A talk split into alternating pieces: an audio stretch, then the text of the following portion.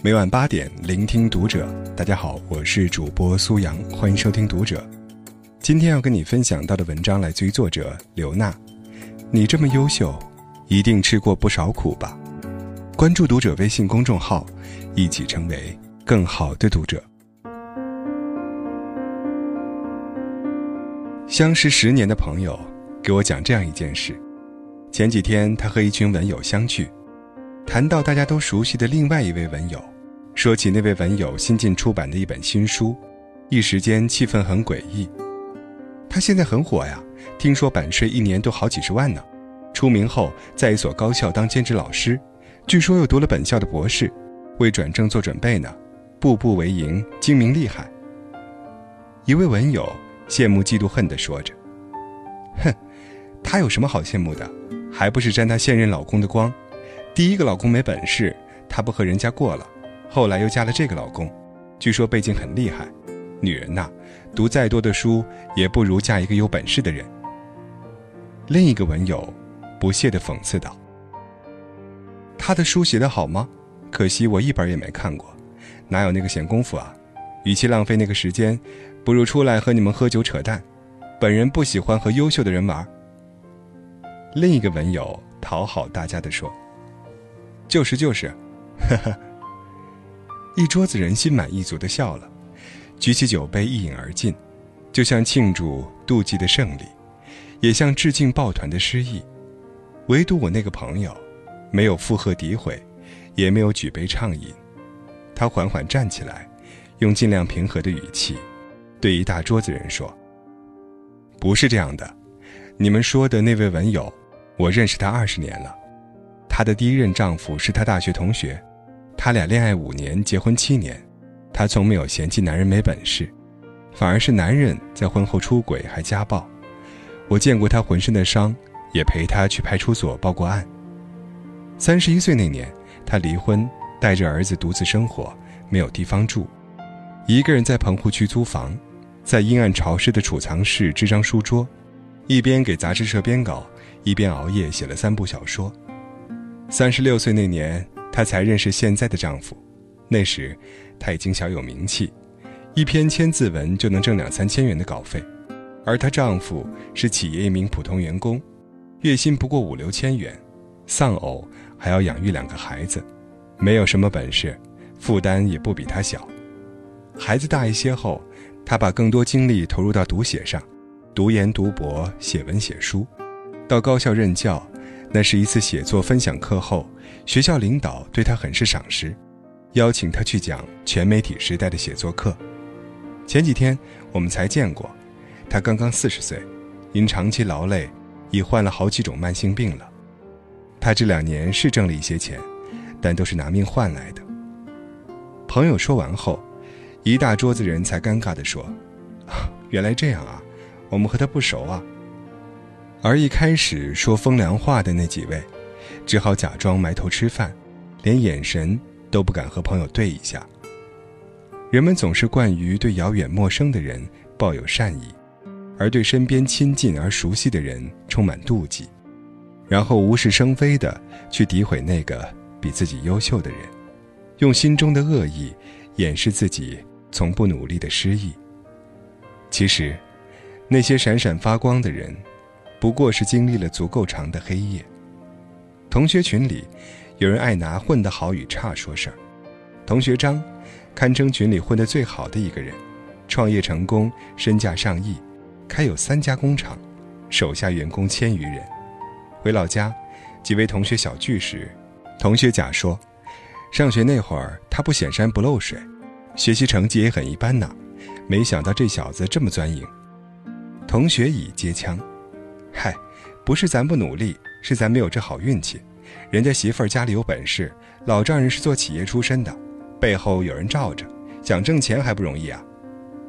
同学丙附和着：“现在企业家都是人前辉煌，人后凄凉。别看他今天怪排场，明天是成老赖还是蹲监狱，不好说呢。”就是就是，吃菜吃菜啊。酒精催化了妒忌的快感，聚会。加快了谣言的扩散。有谁还会在意那个混得最好的人？曾在八岁时就没了亲娘，穿着补丁落补丁的衣服，靠亲朋的救助才读完高中的。高考时，为了减轻父亲负担，他放弃昂贵的理工大学，去读了二本师范院校。为挣生活费，他大学期间就开始创业，把校外的小商品倒腾到校内赚差价，才勉强填饱肚子。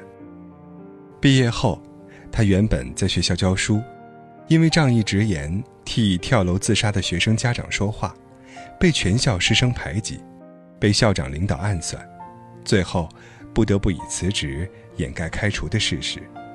刚开始创业时，因选错了项目。他赔得一塌糊涂，兄弟姊妹都不愿和他来往，是他妻子四处化缘，才让他东山再起，从家乡特产开始做起，一步步在副食行业站稳脚跟，成为享誉一方的企业家。从不在同学群里谈过往的他，曾和我分享这样一段话：所谓光辉岁月，并不是出人头地后闪闪发光的日子。而是无人问津，甚至有人落井下石时，你对命运的抗争，对梦想的偏执。我曾回复他：“是的，每一个优秀的人都有过一段沉默的时光，所以不必逢人就说自己多么坚强。你身上坚韧而温暖的光，已诉说了所有苦难与辉煌。”五一小长假，有个十八年未曾谋面的老友。携全家来我生活的城市旅游，他从网上看到我的文字，找到我的公众号，通过后台留言和我取得联系。我们在咖啡馆静坐，他给我讲了自己这些年的读书、工作和创业，我也跟他说了自己的工作、写作和家庭。报社的工作上了白班、上夜班，采访完一篇还要策划另一篇，从来没有尽头。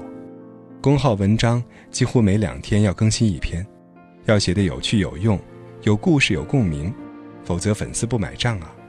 家庭里头，你是妈妈是妻子是女儿是儿媳，要洗衣做饭要陪娃陪读，要贴补老人，一项不做好就无法心安呐。他顿了顿，看着我的眼睛说：“你看似优秀的背后，一定吃了不少苦头吧？”一句话。说的我的眼泪差点掉下来。最好的关系，不过是我懂你的不容易，哪怕十八年来，我也不知道你在哪里。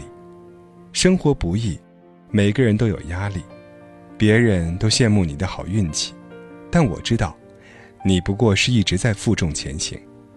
我不妒忌你，因为我知道，漫漫长夜里，你有过怎样的坚持，受过怎样的委屈。这两天，全职妈妈五十岁考上研究生的新闻上了热搜。四月三十日，在江西景德镇陶艺展现场，来自台湾的五十三岁参展者刘奇文说：“怀孕后，她就辞职当家庭主妇。孩子们长大后，在女儿的鼓励下，她决定去追梦，勇敢做自己。五十岁那年，她考上了台湾艺术大学的研究生，丈夫随后也考入同校。”成为了她的学弟，夫妻二人共同返回校园，重拾梦想。一时间，这个充满正能量的视频成了热门话题。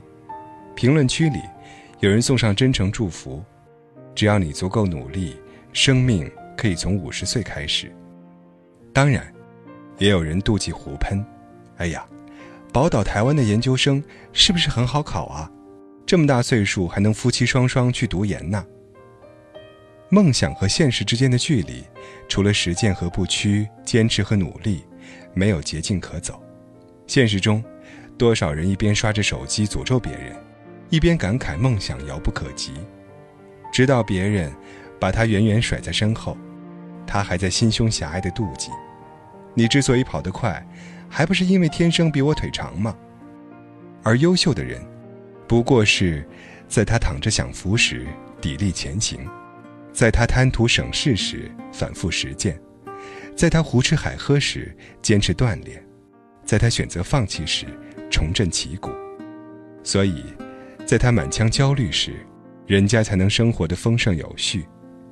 长久以来，舆论和道德都提醒我们，体谅和善待比你活得差的人，是可贵的修养，却鲜有人告诫我们，敬佩和尊重比我们优秀的人，更是彰显人品的高尚。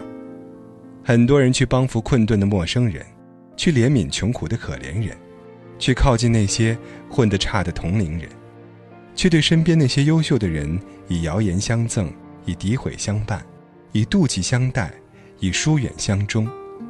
我们看不见他们比自己强。见不得他们比自己好，瞅不得他们比自己美，甚至要不得他们比自己幸福。我们集体对身边优秀的那个人嘲讽诽谤，把人家的成功和辉煌都归咎于背景和时运，唯独看不见奋斗和努力，进行抱团打击、合伙攻击、恶意重伤。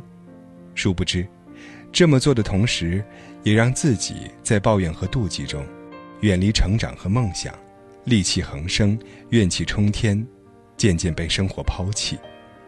所以，如果可以，请用善意看待身边那个比你优秀的人。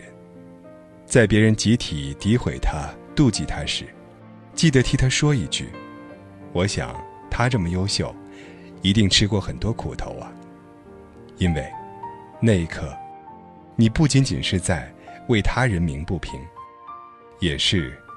在为努力证明啊！